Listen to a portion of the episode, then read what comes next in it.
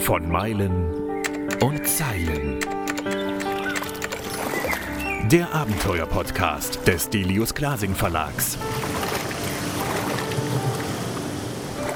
Mit Schriftsteller und Globetrotter Tim Kruse. Heute geht's raus, Rad und raus, wie das Buch von Gunnar Fehlau heißt. Alles für Micro-Adventure und Bikepacking. Das Schöne an diesem Buch ist seine Bodenständigkeit, wie ich finde. Die Machbarkeit. Es geht eben nicht um das Erklimmen eines 8000ers, sondern einfach mal die Stadt verlassen und eine Nacht im Freien zu pennen. Kleine, schöne Touren, um mal wieder das Leben und die Freiheit zu spüren. Gunnar, wann fand dein letztes Mikroabenteuer statt? Uh, äh, muss ich jetzt wirklich eine Sekunde überlegen. Äh, vorletztes Wochenende oder so war ich mit dem Rad unterwegs. Viel wichtiger ist die Frage, wann findet das nächste statt? Und dann kann ich ganz klar sagen, nächsten Samstag. Ah, okay, wo geht's hin? Das wissen wir noch nicht. Ich weiß, dass ich um 16 Uhr bei einem Freund auf dem Hof stehe mit Rad und Pack und dann wird nach Lust und Laune, Wetter und sonst wie entschieden, wie weit und wohin wir radeln. Mhm. Du wohnst ja in Göttingen, ne? bist eigentlich aus dem Ruhrpott. Was ist denn so deine Lieblingsregion, wenn du längere Abenteuer in Deutschland machst, so in deiner Umgebung? Das kann ich so gar nicht sagen, weil es gibt natürlich Regionen, die ich jetzt besonders toll finde. Oder es gibt mhm. Regionen, die ich persönlich für unter unterschätzt halte. Ich finde den Heinig zum Beispiel total super. Größte mhm. durchgängige Buchenwald äh, Europas. Der Solling kennt kaum jemand, ist total schön. Äh, das Eichsfeld, also selbst hier im nahen Umfeld finde ich schon Sachen, wo ich sage, ich muss da erstmal gar nicht woanders hin. Ähm, also insofern, ich glaube, jede Region hat, hat ihre Reize, ähm, wobei ich zugegebenermaßen mich mit so diesen ganz flachen Regionen Richtung Meer sehr schwer tue. ja, äh, ich kann es nachvollziehen. Ich wohne ja in Kiel und ich war quasi nur in der Stadt Fahrrad, aber ich würde da nie eine, eine Radtour machen.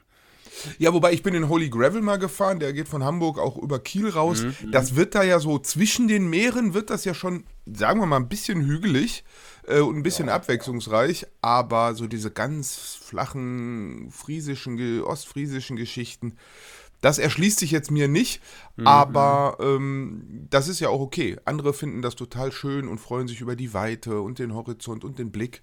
Und ich sehe das Wasser und denke mir, ja blöd, den Teil kann ich schon nicht befahren, was will ich jetzt hier? Mhm. Und dann mache ich irgendwie zwei Stunden, äh, sitze ich am Strand rum und stecke da mal meine Füße rein und dann sage ich, okay, das war jetzt Strandurlaub für die nächsten vielleicht 20 Jahre. Ja, ja. andere machen das anders. Also wenn man Surfer ist oder so, dann ist das natürlich äh, genau das äh, Elixier. Hm. Wenn ich dein Buch Rat und Raus lese, dann lese ich das fast wie einen Appell. Leute, kommt in die Gänge, kommt mal wieder raus, verlasst die Komfortzone. Ist das der Hauptbeweggrund für dein Buch? Was kann so ein Buch leisten, was soll es leisten? Mhm. Ähm, und die, die, die Rezensionen zum Buch sind auch von, oh, das ist ja alles irgendwie so Grundsätzlichkeiten und Oberflächlichkeiten bis hin zu, dass Leute sagen, wow, das war für mich, das hat mein Leben verändert, das hat mich irgendwie aus dem, aus dem Sessel gezogen äh, und, und rausgebracht. Mhm. Also ich glaube, so ein Buch ist ja immer so ein, so ein Gegenstück zu, zum Rezipienten äh, und Rezipientin, die es konsumieren. Und ja, genau, was das Buch dann auslösen kann, äh, hängt natürlich darauf an, äh, auf, auf was oder wen es trifft. Meine Idee war jedenfalls nicht so ein Coffee-Table-Buch zu machen mit Fotos, wo man genau sieht, das ist kein Schnappschuss, sondern hier hat jemand irgendwie Stunden gearbeitet, um das perfekte Foto zu machen. Mhm. Ich wollte das dreckiger und direkter, sage ich jetzt mal, und, und, äh, und wollte das äh, eigentlich aus dem Leben gegriffen und wollte ein Buch machen, das man eine Handreichung hat, wenn man sagt, oh, ich habe da irgendwie Bock zu, ich brauche jetzt noch so irgendwie einen Impuls, das zu machen und ich brauche eigentlich so äh, die Sachen aufgezählt und genannt, dass ich die offenkundigsten und häufigsten Fehler, nenne ich das mal, äh, dass ich die nicht mache. Das war die Idee. Und insofern liest sich das ein bisschen wie eine ausformulierte Checkliste. Wenn jetzt jemand so eine Tour machen will, ja, und sagt so, ich habe jetzt echt mal Lust, ein Mikroabenteuer zu machen. Ich will aufs Rad und raus. Was sind die ersten Tipps, die du den Leuten gibst? Na, der erste Tipp wäre einfach nicht zu viel vornehmen, also es geht genau um das Gegenteil. Erlebnis statt Ergebnis. Also es muss nicht irgendwie auf Strava dann eine riesen Strecke da stehen und man muss nicht auftrumpfen, sondern es geht darum, rauszugehen und zu machen. Das heißt, in den Keller gehen, die Ausrüstung, die man hat, nehmen. Das Fahrrad, das man hat, ist immer erstmal das beste Fahrrad, weil man es hat. Man kann sich immer noch irgendwann ein schönes, mhm. schöneres oder spezielleres Rad kaufen. Also da kann man auch mächtig die Kreditkarte glühen lassen, muss man aber erstmal nicht. Erstmal nimmt man sich das, was man hat, guckt, was man hat, guckt, worauf man Bock hat, äh, guckt, wo die eigene Komfortzone ist und dann definiert man für sich, ähm, wie weit man da auch raus will. Und dann geht's, mhm. geht's los und guckt, was passiert. Ich, und jeder hat ja auch andere, andere Sorgen. Also in, in dem Buch geht es ja auch relativ viel so um, was bremst einen und äh, was hält einen davon ab, äh, rauszugehen. Und da hat ja jeder so sein ganz eigenes Profil. Der eine hat Angst irgendwie vor Nässe, äh, nass zu werden, der andere vor krabbelnden Viechern, wie der andere vielleicht vor ja, dem, dem, bösen Mann im Wald, der, der kommen könnte. Also da gibt es ja ganz, ganz unterschiedliche Sachen und dann baut man sich halt was zusammen, das äh, möglichst einen, einen ein bisschen stichelt und ein bisschen aus der Komfortzone holt, aber man auch sich nicht traumatisiert bei der Geschichte. Es geht ja um Spaß. Ich habe es häufiger erlebt, dass ich meine Abenteuer beschreibe und mir Frauen sagen, ja, du hast doch gut, du bist ein Mann, du musst dir nicht so viel Sorgen machen wie wir. Erlebst du das auch? Dass wir Männer einfach, wir, wir können ja nur in den Wald irgendwo pennen und wir haben natürlich keine Angst, dass uns einer überfällt oder gar vergewaltigt oder sonst irgendwas passiert. Erlebst du so Feedback auch, dass Frauen sagen, ihr müsst das noch ein bisschen anders beschreiben, da muss noch mehr kommen von euch? Also ich kann mich da natürlich nicht reinfühlen, weil ich bin jetzt irgendwie wirklich, glaube ich, männlich gelesen und, und, und sehe mich auch als solcher. Insofern kann ich mich da nicht, äh, nicht äh, versuchen reinzufühlen, aber ich habe natürlich keinen empirischen Hintergrund. So, ähm, deshalb muss ich das natürlich alles mit, mit, mit ganz viel Anführungszeichen und mit ganz viel Konjunktiv und Spekulation formulieren. Und das ist ein wichtiges und, und krasses Thema. Also diese Angst, irgendwie nach Hause zu gehen und den Schlüssel irgendwie zwischen die Finger zu tun, weil man nicht weiß, wer da hinten kruschelt. Also da will ich mich gar nicht reindenken. Ich würde nur einen Leitsatz sagen wollen, irgendwie schließt nicht eure Töchter weg, erzieht eure, eure Jungs. So, das mal ganz vorne weg. Äh, es muss darum gehen, dass wir in der Gesellschaft dafür sorgen, dass, dass da jemand nicht mehr zum Täter wird und nicht äh, äh, den, den Opfern im Prinzip oder den potenziellen Opfern äh, einen Habitus und eine Erziehung angedeihen lassen. Also Victim Blaming ja. wollen wir nicht machen. So, das mal vorneweg. Und trotzdem, und wenn wir da in, in, einen harten Zahlenteil machen, also wenn wir von irgendwie Missbrauch, Vergewaltigung und Ähnlichen reden, in über 90 Prozent der Fälle kennt das Opfer den Täter per Namen. Also wenn ich es jetzt ganz böse zuspitze, genau, ja. die Nacht zu Hause äh, oder irgendwie beim Onkel oder oder oder ist auf der Ebene statistisch vielleicht gefährlicher als die Nacht im Wald. So. Und trotzdem kann mhm. ich verstehen, also das so, und da muss ich wirklich nur noch mal sagen, ich kann hier nicht aus eigener Erfahrung sprechen, sondern ich bin da. Und umgekehrt ja. kenne ich das auch als Typ äh, auf so einem, wenn man irgendwie abends noch mal radelt und auf so einem Dorffest vorbeikommt, da ist das Risiko, als Typ ein paar auf die Fresse zu kriegen, äh, deutlich höher äh, als äh, vielleicht als, als, als Dame. So, ähm, was ich sagen will, ist, vielleicht hat da jedes Geschlecht auch seine eigenen Risiken. So, ähm, die gegeneinander zu vergleichen und so will ich jetzt auch nicht tun. Mhm. Also da muss man wirklich super nee, vorsichtig nee, sein. Klar. Aber klar, klar. Äh, vielleicht machen wir es umgekehrt und, und, und, und gehen das mal. Äh, malen wir nicht irgendwie das negative Bild, sondern malen wir äh, das positive Bild, weil das müssen wir natürlich auch sagen. Es passiert ja ganz viel da draußen und das kennen wir beide auch irgendwie als, als, als, als Medienmenschen. Die Nachricht heißt ja nicht 95.000 Flugzeuge heute sicher gelandet, sondern es wird über das mhm. eine gesprochen, das abgestürzt ist. So, also da draußen passiert ja ganz viel, bei dem nichts passiert. So, also es sind jeden genau, Tag. Es gilt immer der Spruch, wie schnell ist nichts passiert. Genau, so, äh, der ist auch schön, den muss ich mir merken.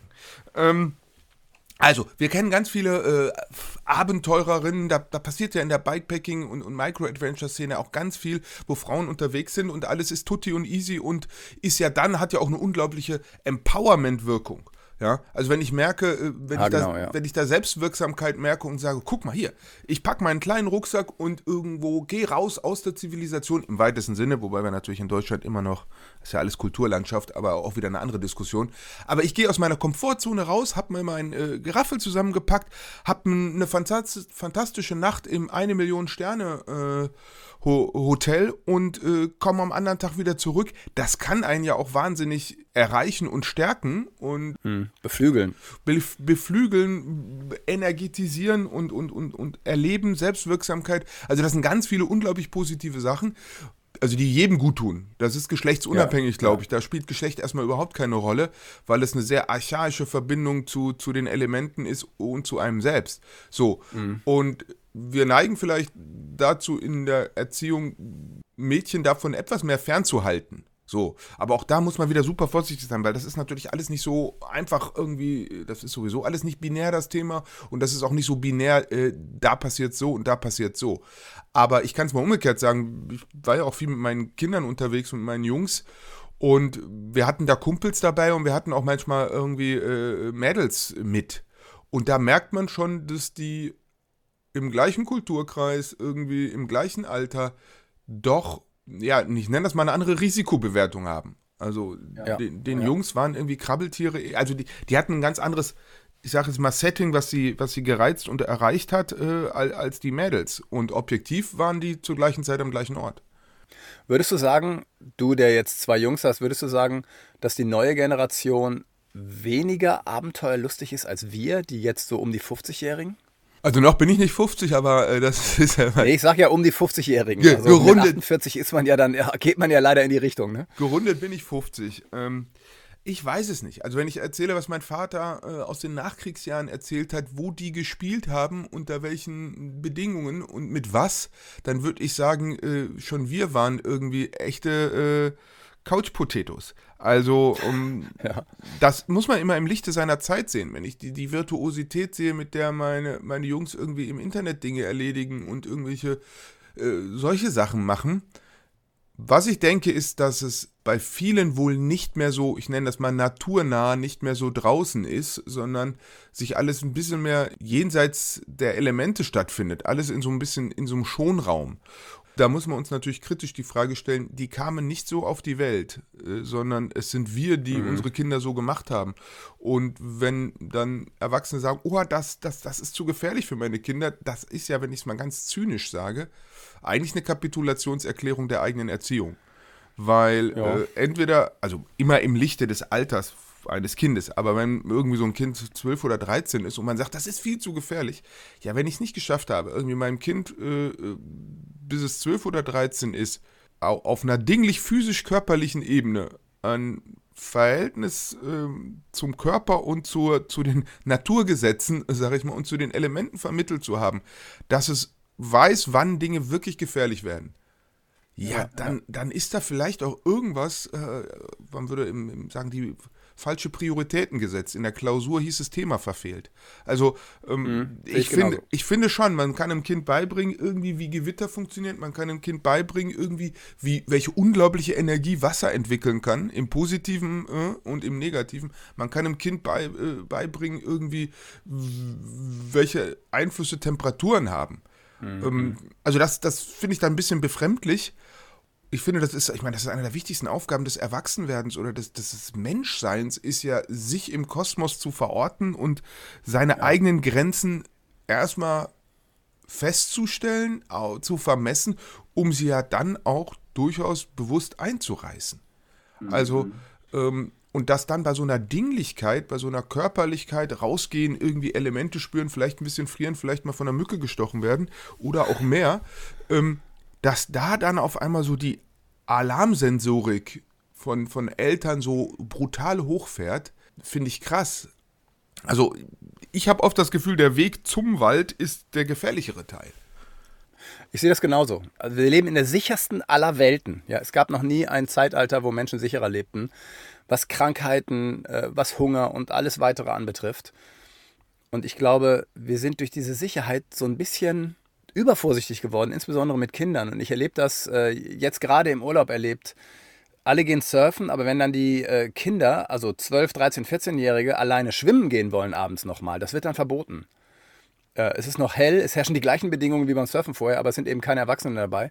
Wo ich sage, das ist falsch. Lass die Kinder schwimmen gehen. Da kann im Grunde nicht viel passieren, wenn jetzt vier, fünf Kinder schwimmen gehen. Und es sind keine Monsterwellen gewesen. Warum nicht? Aber es wird dann eben verboten. Und dadurch habe ich das Gefühl, dass eben genau das, was wir, du und ich lieben, dieses draußen sein, in der Natur sein, wild sein, mit der Natur auch sein, sich damit zu verbinden, das wird in der neuen Generation immer weniger, weil wir die neue Generation falsch erzogen haben. Genau das, was du sagst. Ich glaube, dass es so so wie die Zeit der Volksparteien vorbei ist oder die Zeit der großen Samstagabendshows, also all diese Dinge, wo man sagt, ja, da einigt sich mal 30, 40, 50, 60 Prozent der, der Gesellschaft einigt sich auf diesen Punkt, das Thema ist durch. So, ähm, dass mhm. das so ist, dafür hat unsere Generation und die davor viel getan, im negativen Sinne, äh, so eine ja. unglaubliche Konzentration auf den Einzelnen und das vermeintliche Individuum und die vermeintliche Individualität, die man aus psychologischer Sicht natürlich nochmal ganz massiv hinterfragen kann, aber das ist mal eine Geschichte. Aber dieses fast reflexhafte, ich muss was Originelles machen und ich, äh, ich, ich, ich, ich schließe mich nicht jeder Gruppe an, das hat einerseits natürlich auch was Schützendes, äh, umgekehrt hat es mhm. natürlich auch was unglaublich äh, Erodierendes äh, für eine Gesellschaft. So, das mal ja. grundsätzlich. Ich, ich würde das ganz große moralische Besteck an der Stelle rausholen. Was wir am Ende tun, ist, wir negieren den Tod. Wir negieren auch ja. die Möglichkeit, dass wir sterben könnten. So, wir, äh, wir haben irgendwie 70 Jahre lang einen ein, ein Staat-Intus, der, der im Prinzip sich sehr fürsorgend gibt, sehr risikominimierend. Ähm, und dabei ist fast schon die Illusion entstanden oder die Erwartungshaltung, mir passiert nichts.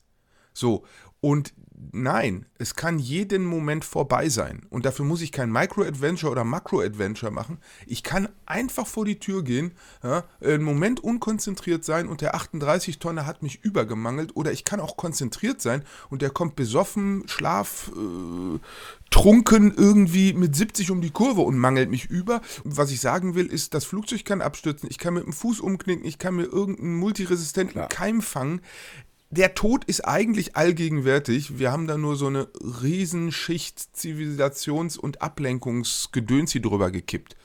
Und ja. an so Sachen wie Micro-Adventure oder irgendwie am Strand schwimmen, da wird diese, diese, diese, diese Schicht auf einmal ganz plötzlich brutal dünn äh, und, und so transluzent schaut, lacht einen der, der mögliche Tod äh, auf einmal ins Gesicht. So, und dass mhm. ich dann natürlich bei dem tollsten und wertvollsten und, und wichtigsten, was ich in meinem Leben habe, bei meinen Kindern, einen sofortigen Schutzreflex habe, ist einerseits nachvollziehbar, umgekehrt natürlich äh, ja, eine Kontraindizierung, weil letztlich es gehört zu meinem Erziehungsauftrag und zum Menschwerden gehört die, die Anerkennung des, der Endlichkeit des fleischlichen Seins einfach an. Das wird ja, irgendwann zu ja. Ende gehen. So. Und das, wir haben Freunde verloren, die im Steinbruch oder ein Freund, der im Steinbruch, ja, der wollte einen Stein runterschmeißen, Gleichgewicht verloren, hinterhergeflogen. So, das mhm. kann passieren. Will ich jetzt irgendwie einem, einem Kind das Steine schmeißen? Verbieten. Ja, höchstens auf andere Menschen, aber prinzipiell doch erstmal nicht. Und, ja, äh, und da glaube ich, dass, dass das dann so, so, so Micro-Adventure und so Sachen wie, wie, wie ich und viele andere sie machen, ähm, Leute sehr, sehr direkt erreicht und sehr direkt herausfordert, weil es ihnen klar macht, wie, wie schnell was passieren kann und wie eigentlich auch selbstverständlich das ist, weil mhm. äh, also die Idee ewigen Lebens, die würde ich als Strafandrohung bezeichnen. Also ewiges Leben würde jede persönliche Entwicklung, jedes außer Komfortzone gehen, jede Art, also würde unglaublich viel kaputt machen. Genau. Ich sehe das genauso. Ich habe sogar mal ein Seminar besucht, in dem man sich mit seinem eigenen Tod beschäftigt hat. Das war total spannend. Also sich die eigene Beerdigung ausmalen, seine eigene Beerdigungsrede halten. Wir schweifen hier ein bisschen ab, aber ich finde das total gut. Das dürfen wir in diesem Podcast. Ich sehe, ich gebe dir total recht. Wir haben, wir, wir negieren den Tod. Ja, und, und was wir daraus machen, also sobald ein Prominenter stirbt, was wird nicht alles gepostet auf Facebook?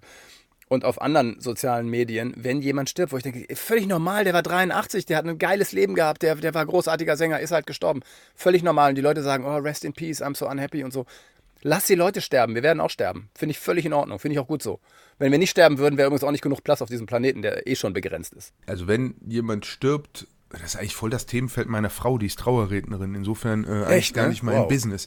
Ähm, aber durch die kriege ich natürlich irgendwie äh, kodiert die eine oder andere Geschichte natürlich und die eine oder andere mhm. Sache mit, ist ja klar. Man stirbt ja selber immer ein bisschen mit. Das ist der Punkt. Also wenn ich irgendwie, mhm. Wenn irgendein Star stirbt oder irgendwer, jemand, der mir wichtig war ähm, und der meinem Leben Impuls gegeben hat, ich meine, das, das ist ja wie ein Spiegel. Ja? Äh, der ist weg und dann spiegelt mir das ja, wo bin ich, wer bin ich, wie lange bin ich noch, was bin ich eigentlich. Und auch ich werde sterben. Also ich glaube, dass äh, ein Großteil dieser Trauerbekundungen in der Emotionalität total aufrichtig und richtig sind, in der Intention aber eigentlich eher selbstreferenziell sind und die Leute sagen, oh Scheiße, könnte mir auch passieren. Oh, jetzt bin ich jetzt habe ich Angst und jetzt sorge ich mich um mich und was, wie viel Zeit habe ich eigentlich noch? Genau, sorge mich umso mehr. Genau, und also meine Frau sagt immer, das Leben kommt vom Leben. Also, äh, mhm. und wenn ich, wenn ich auch angesichts des Todes, das ist nicht der Grund, um die Dinge einzustellen und zu sagen, oh, ich könnte sterben, ich lasse das jetzt alles. Sondern, mhm. ähm, also gerade in Betracht dessen geht es ums Leben. Und dann sind wir eigentlich wieder genau beim Micro-Adventure-Thema. Äh, es ist natürlich, dieser Planet ist voll von Leuten, die sagen, wenn ich dann später in Rente bin, dann gehe ich auf riesengroße Radtour. Drei Jahre, ja, Südamerika, genau. Nordamerika. Oh, und ich kümmere mich jetzt schon mal um den idealen Schlafsack und die Isomatte und, und es ist so ein Wenn, dann und irgendwie mhm. eigentlich und später. Ähm, ja, und vielleicht kommt dummerweise irgendwie auf halber Strecke dazwischen äh, der Herzinfarkt, die Krebserkrankung oder äh, der Flugzeugabsturz. Und insofern ist, ist so ein Micro-Adventure natürlich auch so ein bisschen den Spatz in der Hand als die Taube auf dem Dach. Ja. Zu sagen, ja, ich weiß nicht, ob ich später zu dieser großen Radreise komme oder zu diesen großen Abenteuern. Ich weiß aber, dass wenn ich jetzt gleich meine Sachen packe, äh, dass ich heute Abend irgendwo in den Sonnenuntergang schaue, ähm, vielleicht danach noch in ein Lagerfeuer gucke und einen, einen, Schluck Wasser trinke oder einen netten Rotwein, es mir gut gehen lasse und äh, mich und die Erde spüre und, äh, ja, genau. und am anderen Morgen gut drauf bin. So. Ja. Und das hat für mich eine, eine Qualität, die die ich nicht missen möchte und wo ich auch glaube, da kann ich jetzt so ein bisschen missionarisch werden und kann sagen, ich glaube, dass das eigentlich das Leben eines jeden postmodernen Bürger der westlichen Überflussgesellschaft äh, und Bürgerinnen ja schon einen guten Impuls gibt. Und bei mhm. mir kommt da auch immer sehr, sehr viel Demut auf, weil ich sitze da irgendwie im Wald am Rand äh, an irgendeiner Feuerstelle, mache ein Feuer und freue mich irgendwie über die Einfachheit. Und die Gleichzeitigkeit auf diesem Planeten ist schon extrem, weil an anderer Stelle wird jemand an so einem Feuer sitzen und nicht mehr Ausrüstung haben als ich in der Summe der Teile, äh, nicht im Wert, äh, ist aus einem verbombten Aleppo geflüchtet oder aus einem Kriegsgebiet irgendwo ähm, und muss so sein und hat nämlich keinen Platz auf diesem Planeten und schläft deshalb irgendwo im Wald. Und ich empfinde es als Befreiung und für ihn ist es einfach ein na, euphemistisch gesagt, ein Mittel zum Zweck, aber das würde es noch schönreden. Und dann kann man sich zurücklehnen und kann sagen, oh, und das sollte man auch. Krass bin ich privilegiert. Ich kann aus dem Haus mit fließendem Wasser aufbrechen, mit irgendwie 24-7 Strom, ähm, muss nicht durch einen Checkpoint, äh, werde mhm. nicht von irgendeiner Religionspolizei verfolgt, bin ich unter Beschuss und muss in der Regel in Deutschland auch keine Sorge haben, dass abseits der Wegen noch Minen liegen. Also da, mhm. da kann ich eine Reihe von irgendwie einem Dutzend Dingen aufzählen, die eben noch nicht weltweit selbstverständlich sind. Und ich bin durch, durch einen Wink des Schicksals irgendwie an diesen Flecken der Erde geboren worden äh, und habe das totale Gewinnerticket dass solche Momente, sich das nochmal klar zu machen, das erdet einen. Weil wenn man dann am anderen Tag im Supermarkt steht äh, und da sind 25 Joghurts, aber der Lieblingsjoghurt in der Lieblingsgeschmacksrichtung ist gerade ausverkauft und man und dann eine gewisse Wut in sich aufsteigen wird, dann ist das eine willkommene Gelegenheit, sich daran zu erinnern, wie geil dieses Leben doch ist und wie unglaublich privilegiert man ist und ja. äh, wir ungeachtet dessen, wie privilegiert wir hier als Ganzes in Deutschland sind, wir natürlich nochmal die, äh, das Binnengefälle innerhalb dieser Gesellschaft äh, auch nicht außer Acht lassen dürfen. Ja. Da passiert halt, Fall. wir haben, wir haben da auch, sind auch immer noch riesige Gefälle drin. Und dann als weißer Mann mit Mitte 50 oder mit um die 50, das ist schon äh, in vielerlei Hinsicht ein, ein Gewinnerticket, für das ich nicht viel getan habe. Ha, genau, von Geburt an. Also da haben wir großes Glück, das darf man nie vergessen. Und auch nur wir in der Überflussgesellschaft können von Minimalismus und dem Glück des Minimalismus reden, weil wir es eben alles schon gehabt haben oder haben. Ja, ist ja ganz einfach. Wenn man satt ist, heißt es Fasten. Wenn man nicht satt ist, ja, heißt genau. es Hunger. Also ja, erzähl mal einem hungernden Menschen, er soll fasten. Das ist natürlich völlig unmöglich. Oder erzähl einem, der nichts hat, der kein Auto hat, kein Handy hat. Nee, Verzicht ist gut. Das ist ja totaler Käse. Es geht halt nur in unserer Gesellschaft. Ja, und das ist so ein bisschen auch ein Prozess, den muss man ja durchwachsen. Also äh, man muss äh, den Überfluss in welchem Maße auch immer gehabt haben, um ihn überwinden zu können. Weil als Sehnsuchtsbegriff funktioniert er natürlich. Und da müssen wir natürlich auch sagen, wir zelebrieren das ja auch. Also wir tragen diese ja. Wachstumsidee und diese Überflussdinge natürlich auch in die Welt. Und dann dürfen wir uns auch nicht wundern, irgendwie, wenn, wenn, wenn dann alle da so Bock drauf haben. So, aber das ist natürlich jetzt, jetzt schweifen wir an der Stelle, weil. Ja, äh, ich will trotzdem noch was anfügen. Dazu. Bitte, Also ich ja, habe klar. gerade ein so tolles Buch gelesen. Und zwar über Shackletons Reise 1914 bis 16. Das ist ein Engländer gewesen, der wollte über die Antarktis gehen. Der wollte da hinsegeln und rübergehen, wurde dann im Packeis eingeschlossen mit 27 weiteren Menschen. Und die haben sich dann irgendwann befreit vom Packeis und sind auf irgendeiner Insel in Südgeorgien, heißt das da unten, gelandet. Ab vom Schuss. Natürlich keine Kommunikationsmöglichkeit. Niemand wusste, wo die sind. Die wussten auch nicht, ob sie überleben. Und die leben dann da unten monatelang auf dieser Insel, bis das Eis endlich wieder schmilzt und schreiben, wie glücklich sie sind. Und dann fragst du dich, warte mal, wie kommt das? Also die Typen haben nichts. Ja, die überleben von Pinguinfleisch und, und ab und zu mal ein Walross. Sie haben Schmelzwasser, das sie trinken und das war's. Und die Typen sind glücklich. Und ich glaube, das ist damals schon, das hat der Scheckel natürlich überhaupt nicht verstanden. Die Einfachheit, ja, also nicht dieses vorher jahrelang die Reise planen, Sponsoren suchen, das richtige Boot finden, den richtigen Bootsbauer. Dieses ganze Drumherum, das ganze Weltliche war plötzlich weg und es ging nur noch ums Überleben, das blanke Überleben. Und die Typen waren total glücklich. Und das ist für mich der Beweis, dass wir Menschen in unserer Überzivilisation, wie ich es nennen würde, uns einfach verloren haben und genau deshalb so ein Buch wie deins, um darauf zurückzukommen, ja, Rat und Raus, so wichtig ist, um mal wieder für kurze Momente einfach glücklich zu sein. Ja. Also kann ich jetzt nur komplett Ja zu sagen. Äh, ist so. Ähm, aber da kann ja jeder auch seine Konsequenz rausziehen. So, Ja, und, genau. Und, und, und vielleicht muss man auch da raustreten, um dann auch zu merken, was, ähm, was einem wirklich wichtig ist und da kann ja jeder auch seine eigenen Schlüsse rausziehen.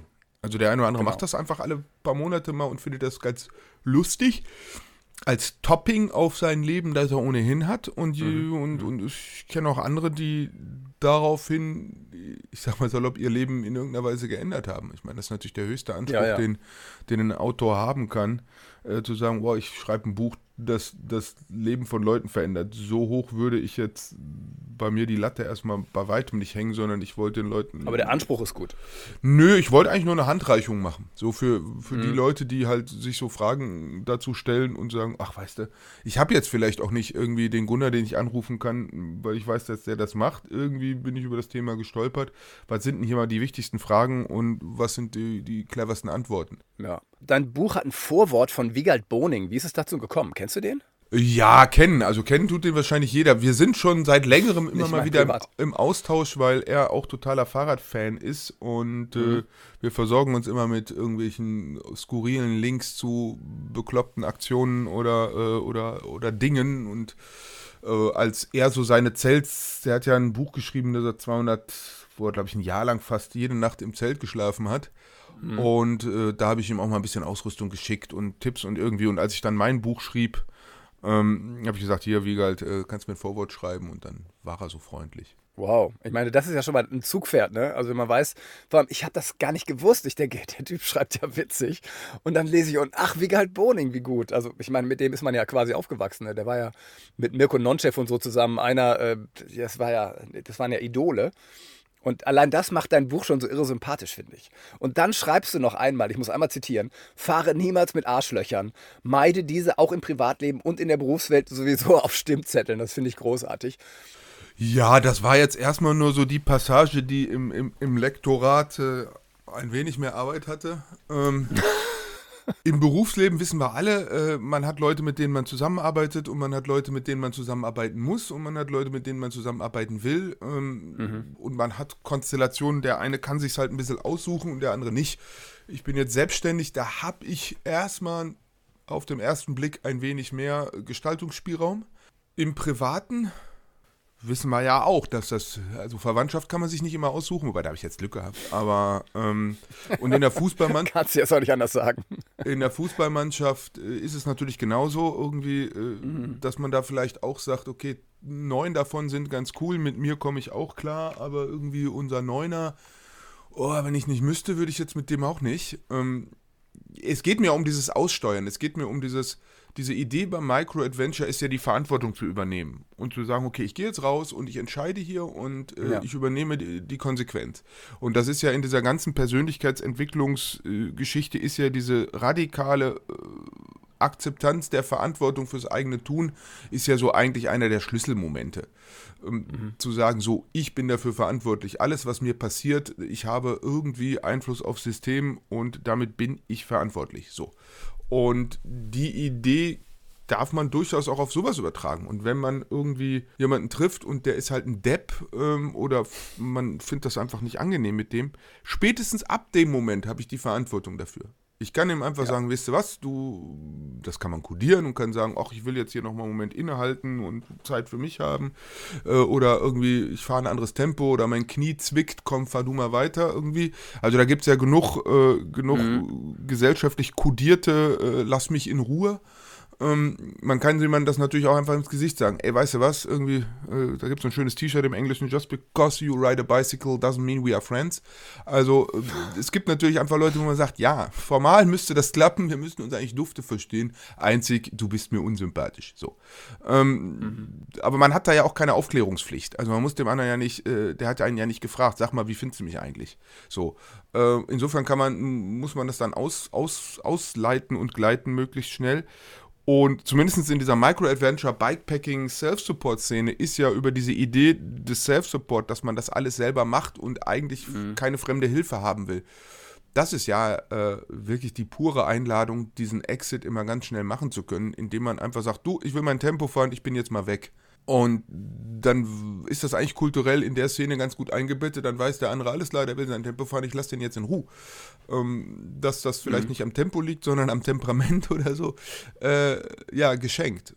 Aber ich glaube, der Punkt ist einfach wichtig, weil bei diesem Micro-Adventure, ja. es geht ja nicht darum, wieder irgendeine Checkliste von jemand anders abzuarbeiten. Und es geht ja nicht darum, ähm, jetzt irgendwas Instagrammables äh, zu machen, sondern es geht darum, sich um sich zu kümmern und mal ganz viel anderen mhm. kulturellen, zivilisatorischen Krams wegzulassen, um dann eine gute Zeit mit sich zu haben. Genau, und das so einfach wie möglich. Ja, das schreibst du ja auch, dass dieses ganze Survival-Getue und dieses Prepper-Gehabe, das, das hat eigentlich, das ist so anstrengend. Das ist ja auch wieder dieses Gesellschaftsding, gerade dieses Männergetue. Oh, ich kann noch mehr als, als andere. Und auch das lässt du zumindest in deinem Buch außen vor. Das finde ich total sympathisch. Ja, das gelingt mir natürlich auch nicht immer. Da muss man natürlich auch ehrlich sein. Ich bin ja auch ein Kind meiner, meiner Zeit, meiner Gesellschaft. Also ich habe auch einen totalen Gadget-Wahn. Also ich kann irgendwie mich über Ausrüstung sondergleichen erfreuen und da irgendwie für kleinsten Schnickschnack wäre ich bereit, den Gegenwert von einem japanischen Kleinwagen zu investieren. Aber ähm, umgekehrt weiß ich auch, äh, wenn man mal was zu Hause vergisst oder wenn irgendwas kaputt geht oder so, was man alles äh, eigentlich nicht braucht. Ja. ja, das stimmt schon. Also dieses äh, Aufbrechen dieser, mh, hm, ja, wenn man es jetzt so im, im, im Diskurs wird es gerne als Manbox bezeichnet, also diese, dieser dann doch viel schmalere Korridor mhm. der als männlich gelesenen Ver Verhaltensoptionen, den mal zu verlassen und dieses irgendwie, ich bin dieses soldatische, ich habe die Ausrüstung, ich ziehe meinen Plan durch, alles muss seine Ordnung haben und irgendwie, ich habe oh, keine ja, Gefühle. Ja. Also äh, das Apropos Ding aufzubrechen, äh, das äh, kennt, glaube ich, nur Gewinner. Also einer mhm. selbst und auch die Gesellschaft äh, ist, glaube ich, äh, ganz gut, wenn das zwar im Werkzeugkasten des Verhaltens eines Einzelnen ist, aber nicht, wenn es ihn unreflektiert komplett steuert und prägt. Gunnar, die Zeit ist schon doppelt und dreifach um. Ich danke dir sehr. Wir könnten noch ewig weiter philosophieren. An alle da draußen, Gunnar Fehlau, Rat und Raus. Es lohnt sich, es ist lustig zu lesen, äh, es ist vor allem einfach und es geht halt darum, es ist da draußen euer Abenteuer, es ist unser Abenteuer und das müssen wir machen. Gunnar, tausend Dank. Ja, gerne. Bis dahin, Rat und Raus, würde ich sagen.